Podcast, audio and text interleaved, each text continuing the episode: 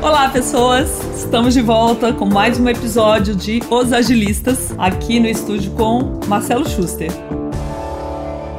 Bom, neste episódio a gente vai explorar a terceira lei, a terceira lei da agilidade, aquilo que a gente reconhece é, que uma empresa está fazendo quando ela já está mais desenvolvida nesse mindset. E nesse episódio, a lei é estrutura de rede. Só para recordar, para fazer sentido, né, para vocês, a primeira foi times pequenos, multidisciplinares, com autonomia para fazer experimentos. A segunda foi uh, realmente centrar o negócio no cliente, no que ele precisa, e a gente até discutiu que é mais que o cliente, na verdade, é entender o negócio como pessoas, então olhar para fora para o cliente, mas também olhar para os empregados, os parceiros. E agora, o último elemento dessa série é estrutura de rede. Schuster vai começar elucidando isso, né? Estar em rede, na verdade, é um contraste muito grande com a estrutura organizacional das empresas, né? Muito hierárquica, com cargos, carreira. Então, Schuster, vamos começar falando sobre o que, que é uma empresa ter uma estrutura de rede. Então, uma estrutura de rede é uma estrutura na qual você tem um número muito maior de conexões entre os diversos participantes daquela rede, o que não acontece nas organizações tradicionalmente. Nas organizações tradicionais, aí vamos pegar da mais tradicional para menos tradicional, nas mais tradicionais você tem praticamente silos e a informação tem sentidos bem específicos nos quais ela pode fluir, tanto para cima quanto para baixo, e existe inclusive essa metáfora de para cima e para baixo, né? ou seja, fica muito claro um certo caminho que a organização, que a, que a informação tem que fazer, fica muito claro aonde as decisões são tomadas e quem pode tomar decisão e quem não pode tomar decisão. Na medida que você caminha por uma estrutura mais em rede, é como se cada nó daquela rede fosse mais autônomo, vamos dizer assim. Cada nó daquela rede participa de forma mais efetiva da organização, sabe? Do que do sendo apenas um, um componente que quase não tem papel naquela organização, tem um papel muito limitado. Então, assim, primeiro você tem muito mais interconexão, então é como se você fomentasse muito mais a comunicação entre os diversos times, entre os diversos departamentos, com os clientes, etc. E além disso, Aí nós vamos falar um pouquinho mais para frente disso da questão da autonomia, que é intrínseca a uma estrutura em rede. Como cada pessoa tem mais autonomia, cada nó desses tem muito mais poder. Seja assinar um time ou seja assinar uma pessoa, cada nó tem uma contribuição maior. Se você lembrar, circulou há, há pouco tempo um e-mail aí na internet, um, não um e-mail, circulou uma notícia de um e-mail que o Elon Musk mandou para. Eu lembrei disso agora, ele mandou um e-mail para a organização dele eu lembro que foi alguma coisa assim, teve algum problema que aconteceu Sim. e que alguém resolveu não é. respeitando a linha de autoridade formal. E o que, que o Elon Musk fez? É, ele, ele mandou um e-mail falando o seguinte: mas é exatamente isso que a gente tem que fazer nessa empresa.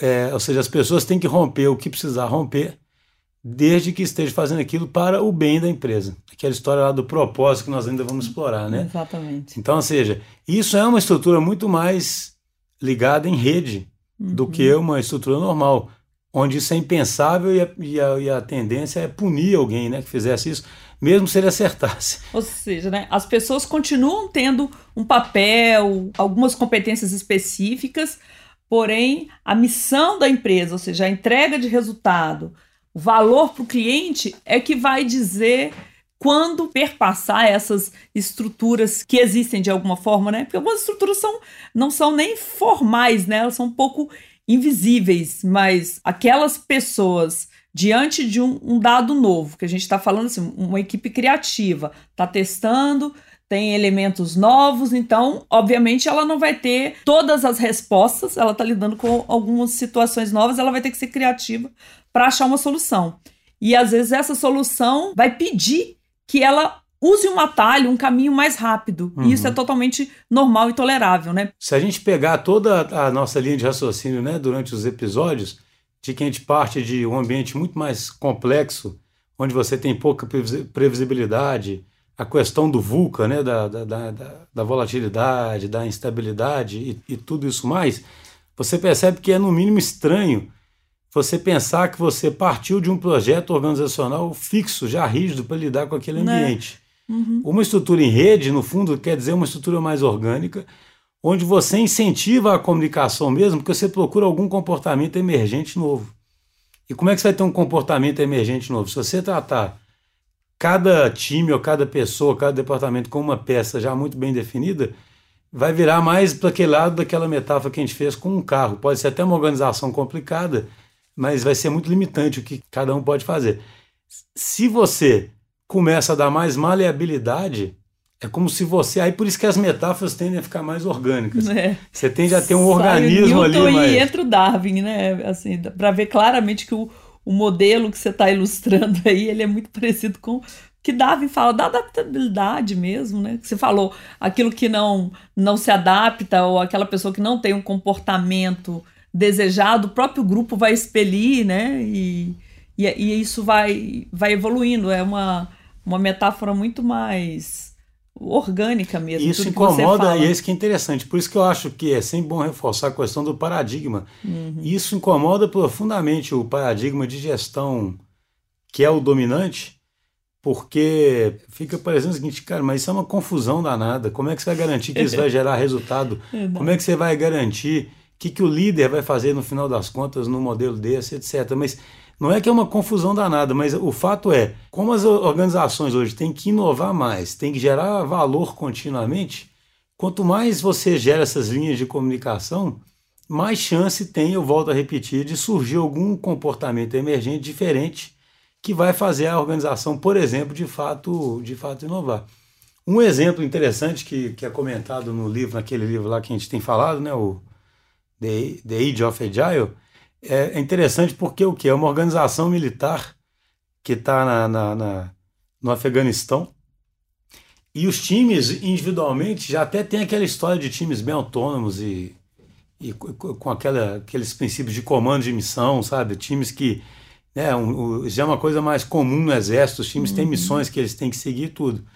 Mas, a despeito disso tudo, como eram muitos times, e times de natureza diferente, sabe? Você tinha um time de inteligência, que era da, da sei lá, da inteligência americana, tinha um que era o da CIA, tinha times dos Mariners, tinha, você tinha uma confusão de times danados, todos tinham uma quantidade de informação absurda, sabe? Tinham as melhores tecnologias do mundo, é, isso é depoimentos do general que cuidava uhum. da operação. Eles tinham, talvez na história da guerra, o que eles chamam lá de melhor conhecimento situacional possível, sabe? Sim. Eles conseguiam saber tudo que estava acontecendo com satélite, com drone, né? E, uhum.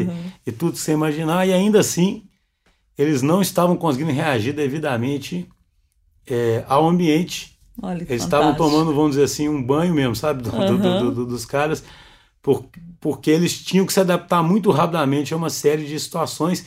E apesar de cada time, em tese, poder ser até autônomo, na situação como um eles não conseguiam se adaptar. E aí o que esse cara começou a, a perceber é justamente que, apesar dos times ainda terem serem assim, havia muita propriedade sobre determinadas informações e havia muitos fluxos de, definidos, sabe, de, de onde a informação tinha que seguir e havia locais muito fixos de onde a decisão mais global podia ser tomada. Ah, sim. Sabe, essa é, decisão mais. Uhum. Sabe, ainda dependia. Pode não pode. Sabe, por mais que o time tenha autonomia até um certo ponto, claro que vai ter sempre até um certo ponto. Mas a verdade é que em certos momentos aquele time tem que tomar uma decisão que alguém poderia dizer que talvez não fosse uma decisão que tivesse ser tomado em outro lugar, mas se ele também não tomar aquela decisão naquela Ali, hora. É questão de vida ou morte. É, né? já é. passou o momento, né? É. Assim, a gente está falando de, um, de uma situação extrema, mas a gente falou do, da, da, de colocar o cliente no centro. Tem decisões que você não tomou na hora, você já perdeu o cliente perdeu. na hora ou não. E o efeito daquilo ali, né? É, a, a repercussão é. daquilo. É, eu li em algum lugar, não lembro aonde, aquela história daquele, daquele é, horrorosa dos que eles tiraram um cara do avião, lembra? Que estava com overbooking. Sim, recente, né? E tiraram? Sim. O pessoal ilustra muito isso como uma história de uma empresa que, que é uma estrutura bem tradicional Mas e que segue regras, sabe? Que não tem muito essa, essa é. noção de tato, propósito. Né? O cara segue muito assim. Tinha um regulamento mesmo que ele tinha que tirar o cara. Uhum. Agora, imagina qualquer pessoa que tivesse um pouco mais de engajamento e sentimento sobre o que, que a empresa tem que entregar para os clientes em geral nunca tomaria uma decisão é. de tirar um cara na marra, né? Não sei se todo mundo que está ouvindo sabe, né? Eles arrancaram o cara E outro, que- aí, obviamente, todo mundo ali, ali em rede fizeram um vídeo É, e, hoje em e dia. pronto, e as ações caíram, né? A consequência foi essa, né? É, a repercussão disso é brutal, né? Então, assim, o que eu acho super interessante na história dele, porque é um general, né? E aí o Sim. que ele mostra é o seguinte: ele começou a fazer os times serem mais multidisciplinares, começou a fazer os times conversarem mais, colocou a autonomia muito fortemente dentro dos times, sabe? Mudou o lugar da decisão. E é aí que chega num ponto que, para mim, é um dos pontos mais, mais cruciais de tudo. É, que é o que ele comenta, e para mim isso vale para qualquer organização. As lideranças não são preparadas para entender o que, que elas têm que fazer em tal ambiente. Porque o que se espera da liderança é saber todas as respostas e dar todos os direcionamentos. E aí, como é que pode então você não saber as respostas ou deixar é, que essas respostas sejam encontradas pelos próprios times? É muito duro, né? Porque o- a pessoa é formada para isso. E aí tem uma analogia fantástica no livro que ele fala assim: eu sempre me enxerguei, e aí a pessoa, até a vaidade dela, a forma como ela é, Hum. vai se enxergando no mundo né, e se definindo, eu sempre me, me enxerguei como um grande mestre de xadrez. Sabe? É. Ou seja, aquele cara que está ali movendo as pecinhas Que já vê cinco jogadas e vê frente, sério, né? que é como se fosse assim, certas visões só ele que tem da posição dele. Sim. E só ele consegue enxergar e com o conhecimento dele de juntar tudo e, e garantir né, que os grupos dele estão na melhor posição possível ali, né? Se fosse fazer continuar a analogia com o xadrez. Só que ele começou a perceber que não era isso, porque esse tipo de estrutura não permitia que, na verdade, em campo, eles agissem tão rápido quanto eles necessitavam, conforme o que eles fossem sentindo né, em campo. E aí ele é, percebeu o seguinte, que nessa nova estrutura, ou seja, uma estrutura onde a decisão mudou de nível e onde todo mundo está aprendendo continuamente e tudo isso que a gente já falou, ele percebeu que uma, uma metáfora muito melhor para um líder é o líder ser mais visto como um jardineiro Olha que interessante. Eu achei isso muito interessante, Um enxadrista para um É, jardineiro tô- e um, um mare- um marechal, um coronel. Um general, General. general. você imagina que general Olha que eles não bem, devem olha- ter colocado para. Isso fala muito de como ele vê, né, a liderança, né? Olha que interessante. Não se espera, né? Uma É. pessoa numa- num, num- num lugar extremamente hierárquico, ele conseguir perceber que aquele modelo não estava dando certo, fazer experimentos. E você falando isso me veio uma outra questão, né? É tão comum hoje nas empresas, tem tanta informação, você falando, né? Tinha todo quanto é tipo de informação que eles precisavam. Mesmo assim, não conseguiam ter agilidade e tomar a decisão no Ah, momento sim. certo. Só, só para ficar bem É. claro em por que, que é um jardineiro, né? É. Não sei, se- assim, para explorar bem essa metáfora, Hum. porque pensa bem, um jardineiro ele não pode virar e falar assim que ele é responsável por fazer um tomate crescer, uma verdura crescer. É. O que ele, o máximo que ele consegue fazer é garantir um bom ambiente para que essas coisas possam florescer, Sim. tanto removendo impedimentos como cultivando incentivos corretos, né, e fazendo as coisas, criando as condições necessárias para que elas possam florescer. Mas é muito, ele não pode ser o centro da decisão. É, ele não tem todo o poder, todo o controle, como parece, né? Muitas vezes. Uma vez você falou uma coisa, eu nunca mais esqueci, que é às vezes o papel do líder é não fazer nada, é dar o tempo. Você falando agora do jardineiro, né? Ele prepara lá a terra, mas tem uma parte que ele tem que esperar, né? Para ver. E o, É, eu até- é difícil, né? Eu Isso, às confesso que eu vezes. até esqueci, tem uma palavra né, em medicina para isso, Ah. que é quando, quando o médico vai fazer uma ação e causa um dano, né? Ah, Mas essa lembrança é muito boa, porque muitos especialistas eles são pagos para fazer alguma coisa, exato. né? Muitos, a maioria, né? Todo mundo a ação é sempre valorizada e não a não A ação, não né? ação. Para não fazer nada, deixa que eu não É. faço, né? Então você imagina, você existem no, no, no campo médico existem estatísticas fortes sobre isso, de que o médico você vai no médico, reclama de alguma coisa, ele é obrigado a fazer uma intervenção, sabe? Ele fala, eu tenho que fazer alguma coisa, né? Uhum. Então o cara receita o remédio e às vezes você não tem nada e aquilo está piorando a sua situação. E nas empresas é muito assim, Verdade. porque assim, como o sistema é complexo, muitas vezes as coisas vão se ajeitar. A nossa explicação muitas vezes é uma narrativa muito errada, sabe? Por que está acontecendo aquele, aquele problema? A gente é muito precipitado em fazer relação de causa e efeito, né? É, ainda mais exatamente. A gente, a gente só pensa muito linearzinho, pensa com relações de causa e efeito muito próximos. não consegue medir bem as consequências não pretendidas das ações que a gente faz, né? O, o que é um campo todo de estudo aí, né? Do que que tem um, tem, um, tem um economista famoso aí desses liberais que fala o que você vê o que você não vê, né? O Humberto Mariotti, né? O Humberto Mariotti, ele é um mentor nosso, né? Nós fizemos fizemos um participamos de um programa de mentoria com ele, eu continuo, a semana estava com ele em São Paulo e com a Cris, e ele resumiu assim, o problema da nossa época é um problema de percepção. Isso parece simples, né? Mas isso muda tudo. É o que a gente está discutindo desde o início, né? Como a gente percebe o mundo é, e como a gente está viciado em olhar, mas não perceber. Então a gente aplica velhas metodologias sem perceber que a dinâmica das coisas mudaram, né? Que é esse mundo complexo que você está explorando, que a gente está explorando nesses, nesses quatro episódios. Nesse modelo aí, nessa liderança, que é muito mais um jardineiro, também gosto da metáfora de um, um chefe, um cozinheiro que está ali, né, também é, ele também é impactado pelo que vai acontecer, então tem ali um, uma postura de humildade. Eu acho essa palavra, você usou isso uma vez, né? Que uh, o líder dessa nova era ele tem que ser muito bem resolvido e ele precisa ter um pouco de humildade também. Fala um pouquinho, um pouquinho desses é, dois atributos. Eu, o que, eu, o que eu, já, eu já me percebi caindo nesse erro, e percebo muitas pessoas caindo nesse erro, que é o seguinte: quando a pessoa dá autonomia, ela se sente, ela está, ela sente é como se ela fosse condescendente. Hum. Falasse assim: ah, deixe os meus liderados errarem que eles têm que aprender. Sim. Ou deixa esse time errar que eles têm que aprender. Quase um pai. Né? É, sabe? No fundo você ainda não saiu do seu papel de achar que você é aquele que sabe tudo, né? Então, assim, eu, eu, eu, eu, falo, eu também já pensei muito assim, já usei muito essa frase, né? Deixa eles errarem, né? Mas o, o, o que, que eu percebo? Isso não é ainda a visão correta, sabe? A visão correta não é essa. A visão correta é que ninguém sabe exatamente. Vamos todos aprender juntos. É claro que as pessoas têm experiências diferentes e, e, e vão conseguir atuar de forma diferente em determinadas situações. Mas aí volta o que você falou da conversa com o Mariotti. Se você admite que, por isso que é a questão da percepção e de entender um novo modelo. Se você admite que você vive num mundo complexo, complexo dentro da terminologia correta, você admite que você não é capaz de entender tão bem a consequência das coisas que você faz. Você admite que você vai ter que fazer correção de rumo o tempo todo. Você admite que essa inteligência coletiva vai ser muito mais forte que a sua inteligência individual. Então é muito diferente num contexto desse. Outra coisa que a gente pode trazer à tona é aquele livro que a gente comentava muito do Reinventing Organizations, né, uhum. que fala uhum. sobre as organizações que têm a, o poder mais, mais distribuído para mim ele fala um negócio que é perfeito, porque ele fala assim, nessas organizações, é só abrindo um, um parênteses aqui, para quem não souber, né?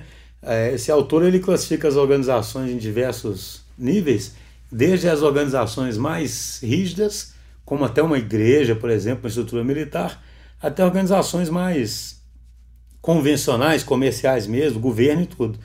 E aí você tem desde organizações onde a rigidez é absoluta, né? Igual, sei lá, a pessoa entra no, no, no, exército, tem uma rigidez lá, ou entra na igreja, não pode nem, dependendo do que ele, da, da, posição, não tem como nem evoluir naquela organização. Até essas organizações de comando e controle com muito foco em desempenho, até organizações onde tem um grande engajamento, que elas são muito focadas em engajamento e mais liberdade.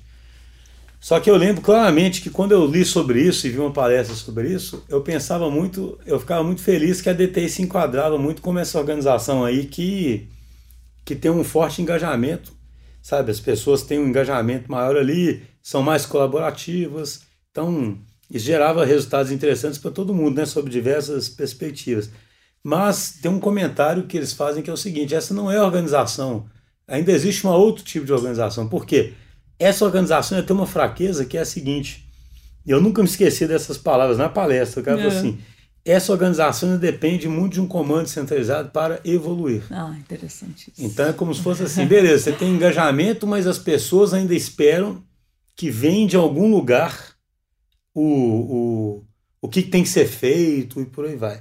Essas novas organizações que eles chamam de TEO Organizations, é, trio é uma cor, né? Azul petróleo. Eu não sabia disso até Nossa, eu também não sabia. É, eu queria saber de onde tirou esse trio. Então, é o azul petróleo. Porque é ele é, todo o sistema dele é um sistema de é, cor, tem a green, é. o trio.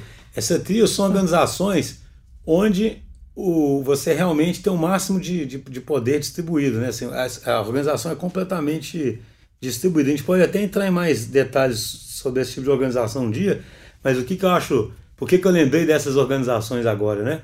Eu lembrei porque no livro o cara fala um negócio interessante, que ele fala assim, nessas organizações não tem nem muito sentido falar sobre empoderamento. Uhum. Porque esse assunto não aparece porque a pessoa não precisa ser empoderada, porque para ela é, ela já, ela já tem esse poder, entende? Uhum. Que eu tô querendo dizer, mano, é, não tem quando, como você, já é nato, Isso é igual né? o ar que você respira, né? Assim, Sim, já, a pessoa já entra, ela já está em times que tomam decisões, etc. Ela não precisa ficar discutindo a questão do. do Daí que vem então aquela do... frase, né? Nessas organizações, é, os líderes não têm seguidores, né? Porque na verdade todo mundo é, é isso, tem a ver com isso.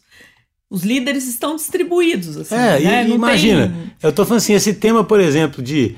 Esse, esse, eu quis fazer essa analogia com o seguinte: imagina, um líder que realmente entenda que está numa organização complexa, ligada em rede, que o papel dele é diferente, a tendência é que ele nem tenha mais essas preocupações de se eu dei o comando ou não deu comando, porque isso aí não vai ser mais. Isso vai ser estranho esse ambiente. Uhum. Por isso que eu falo que é a mudança de paradigma, entendeu? É como se você chegasse para um lugar é, para falar de empoderamento, mas o pessoal fala, como assim? Uai, tem lugar que as pessoas não podem não tomar são, decisão, não? É não? Assim, né? Quer dizer uhum. que uai, tem como lugar. Assim, tem né? lugar que, o, que um negócio desse que o time que sabe bem ele não pode fazer. Uhum. Aí, ou seja, essa discussão de empoderamento no lugar desse perde o, o sentido, né? Certo. Mas agora você tinha perguntado da humildade. Então, assim. É eu acredito fortemente mesmo que a gente é formado, o líder, até nos filmes americanos, né? E tudo, o líder sempre é aquele cara fodão, né?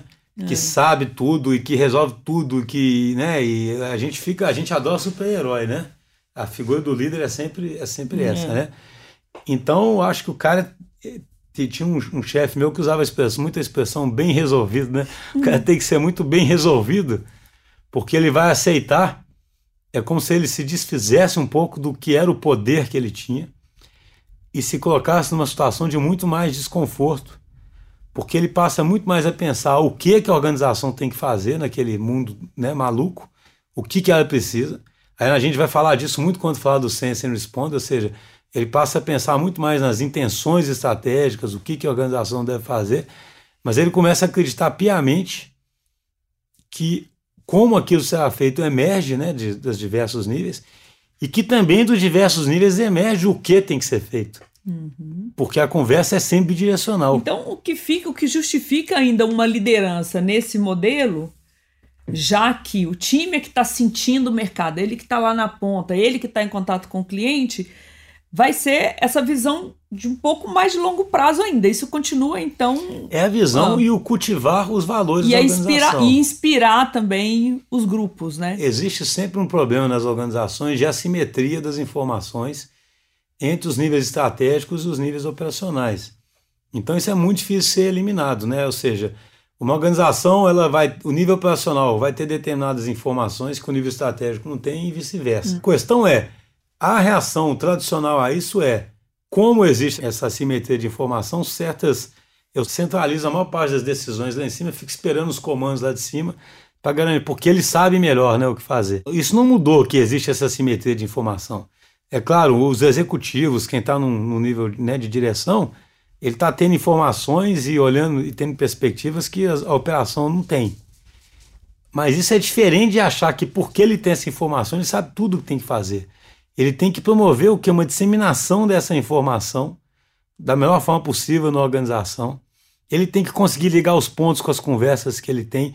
Por isso que eu falo que é tudo muito mais orgânico, entendeu? É, é, entende? É nesse Sim. sentido de. Mas as empresas que estão passando por esse processo, que estão fazendo esses experimentos, né? O que eu vejo é, igual quando a gente fala de criatividade, você vai dando asa para as pessoas, você vai dando autonomia vai tirando os atritos ali para ela conseguir entregar resultado. Faz lá uma inspiração pelo propósito, ok. As, as pessoas começam a questionar, a perceber que aquela mentalidade ali, geralmente começando na TI, que aquilo está em desacordo com o modelo geral da empresa. Né? Essa semana, vou dar um exemplo, estava conversando com um rapaz ele está trabalhando numa empresa que hoje eu considero uma, uma referência no Brasil, é, que está realmente investindo numa transformação da mentalidade para uma mentalidade ágil, e ele me falou o seguinte: eu perguntei como é que tem sido é, o, o, papel do RH aqui nessa empresa. Ah, o RH é muito parceiro da, da TI, é, tem trazido, é, foi muito importante para nós que ela trouxe outras visões do mercado. A gente olhava muito para dentro, a gente viu que outras empresas existem outras formas de trabalhar. Isso foi bacana para a gente questionar o nosso modelo e estamos há um ano trabalhando assim. Só que eu acho, por exemplo, que alguns cursos que são só para liderança deveriam estar acessíveis para todo mundo. Por que essa divisão? Né? Aí eu fui falar com o RH isso. Assim, as pessoas começam a questionar, não que não tenha informação que realmente vai ser mais para a liderança, mas as pessoas também começam a questionar tudo, porque elas são incentivadas a questionar tudo, não é? Focadas no, no resultado. O caso do da Netflix, do CEO da Netflix, uh, Reed Hastings. Reed, Reed Hastings acho, né? acho, que é. E ele falaram com ele assim: olha, tem uma coisa muito estranha nessa empresa. Vocês me ligam de madrugada, né? Me mandam mensagem no WhatsApp de madrugada, final de semana ninguém respeita nada. Mas na hora de tirar férias, eu tenho que tirar 30 dias de férias. Toda razão. Que coisa mais industrial, né? Férias, tirar um mês de férias. Como que poderia ser? Aí dizem, né? Diz a lenda que hoje na Netflix você pode escolher que as suas férias vai ser você tirar toda sexta-feira, desde que você esteja entregando, ok. Tudo bem que nos Estados Unidos ah, essa parte da legislação trabalhista é um pouco mais flexível, mas só para mostrar, quando uma empresa começa a fazer os experimentos com agilidade, as pessoas começam a ficar atentas para as coisas que deixaram já de, de fazer sentido. Porque uhum. há um contraste dos sim, dois, sim, dos dois modelos, né? Aí até na própria Netflix, né, que a diretora de RH recentemente, né, foi demitida. Todo mundo ficou, como assim, né? A mãe da cultura Netflix praticamente foi demitida. Ela falou: "Gente, eu fui demitida porque eu cumpri o meu papel. Existe uma cultura Netflix. Eu não tenho mais, não tenho esse propósito. Eu fui importante durante um momento. Agora eu vou ajudar outras empresas a desenvolver essa cultura. Então eu penso, até que ponto, né? E esse é o grande desafio. Eu nem sei mais se é do RH, porque também nesse modelo descentralizado, eu fico pensando que o próprio time também vai percebendo as suas deficiências. Não sei se precisa de uma área central para desenvolvimento das competências das pessoas. Como é que funciona na DTI essa coisa da, do desenvolvimento das competências? Então, desenvolvimento assim, pessoal. Existem assim, muita gente que é de empresa mais tradicional pode ficar horrorizada e achar, ah, isso aí é tudo loucura, né? uhum. né? Assim, que é isso, não tem nada a ver. Assim, achar muito radical, né? O que eu acho é que a gente tem que tomar muito cuidado. Falando um pouquinho da sua conversa com o Mariotti ainda, eu acho que um dos problemas que existem é que as pessoas tentam criar um determinado modelo para a realidade e só usar aquele modelo, entendeu? As, uhum. Aquilo que, que, que é muito discutido naquele livro lá de que no mundo complexo você pode ter que ficar transitando entre dois mundos diferentes, né? Essa mentalidade ou isto ou aquilo é, e não dos dois, os né? né? Sim. Assim, é claro que uma organização pode identificar partes dela que ninguém no mundo vai provar para o cara que ele não deveria gerenciar da forma tradicional. Não estou nem dizendo que seja verdade ou não, mas inicialmente uhum. o cara pode pensar que seja assim, e de fato pode ser. Como ele pode identificar partes ali que que vão ser completamente dentro desse, desse, desse modelo, sabe? Eu só acho importante porque... Não é aí... que a gente está defendendo um modelo em detrimento do outro, né? É isso que você está falando, não é? É, eu acho A partir assim, daqui tudo é ágil. As coisas viram muito ideológicas, né? Sem querer, sabe? Aí uhum. a pessoa vira um, um, um descentralizador como se ele fosse uma religião dele. Aí alguém mostra pra ele que em certos momentos não é bom ser e o cara fica igual um doido discutindo que é, entendeu? Uhum. Ou vice-versa, sabe? Sim. Então, na verdade por isso que disso tudo, que é muito importante a pessoa entender o propósito da empresa, ele tomando decisões que sejam alinhadas com aquele propósito. A DTI, no nosso universo, que é muito mais simples do que de maior parte dessas grandes empresas, a gente consegue, obviamente, experimentar com muito mais facilidade, a gente está num processo muito grande mesmo de viver isso tudo, né? Como eu. A gente não está falando essas coisas sem viver essas coisas, né? Então hoje a gente já sente como liderança, por isso que eu falo que eu mesmo fiz essas reflexões, né, de, de, de parar de pensar assim, estou deixando esse pessoal errar, né? É, não, não é essa a visão certa, porque a gente recentemente começou um movimento muito forte de autonomia mesmo. e emerge cada coisa de cada time que é interessantíssimo. Surpreendente. Né? E aí acontece o que você falou mesmo, sim. É, os times começam a perceber e os times vêm com sugestões incríveis e pensam coisas incríveis, entendeu? Não é que tudo é uma maravilha, não. Uhum. E que tudo vai ser bonito e que tudo que os times pensarem é legal, não. Mas o, o, o, o balanço é muito positivo. O que a gente vem percebendo que o balanço é muito positivo. E é interessante porque a gente percebe o que? Dentro do nosso universo, que eu repito, é bem menor do que aí de grandes empresas, a gente, a gente vê claramente o seguinte, cara, como é que a gente ia fazer para cuidar de tantas operações diferentes, porque a gente quer tratar cada cliente nosso como uma operação diferenciada. Sim. Porque o, tá no nosso DNA esse atendimento sob medida, bem flexível com cada cliente. Como é que a gente faria isso diferente se não fosse uma estrutura descentralizada? Sim. Entende? Aí eu faço uma analogia, né, pensando nessas grandes empresas que enfrentam ambientes também complicadíssimos.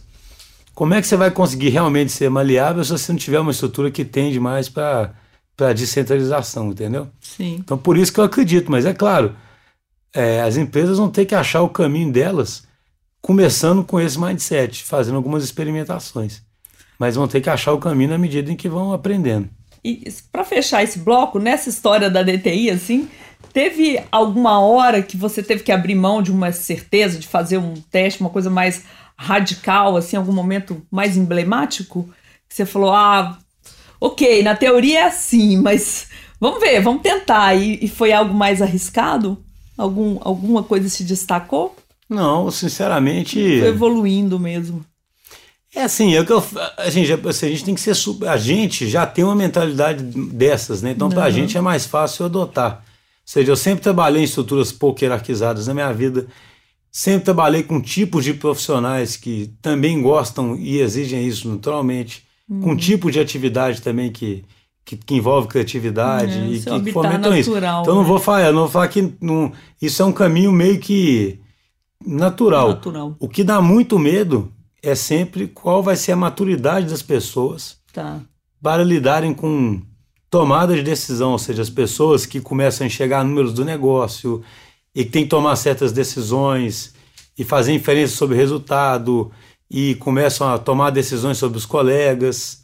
O maior medo que a gente tem é a questão da maturidade das pessoas para lidar com isso, porque esse mercado nosso, inclusive, é feito por muita gente nova. Aí a, questão da capacitação, o próprio time vai compartilhando ali o conhecimento e um vai capacitando o outro. É, o que é. a, gente, a gente criou na DTI hoje, e eu falo, gente, não é que a DTI é o paraíso, não, né? Mas uhum. assim, o nosso caminho que a gente está tentando trilhar hoje é um caminho de que tem muito, muito, muito compartilhamento de conhecimento mas muito compartilhamento de conhecimento mesmo, sabe? E, e, tentando criar uma cultura muito forte de estudo, sabe? De colaboração, e isso vai disseminando.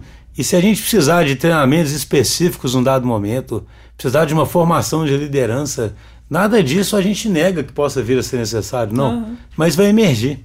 Sim. A diferença é essa. Eu nunca começaria isso com um plano de capacitação. É, uma pessoa tem uma trilha eu, de desenvolvimento. É, eu, eu prefiro que uma equipe numa análise, uma coisa só, eu sei que o tempo já está grande, mas a gente não comentou, porque aí o cara fala, mas como é que o líder interfere na vida da empresa?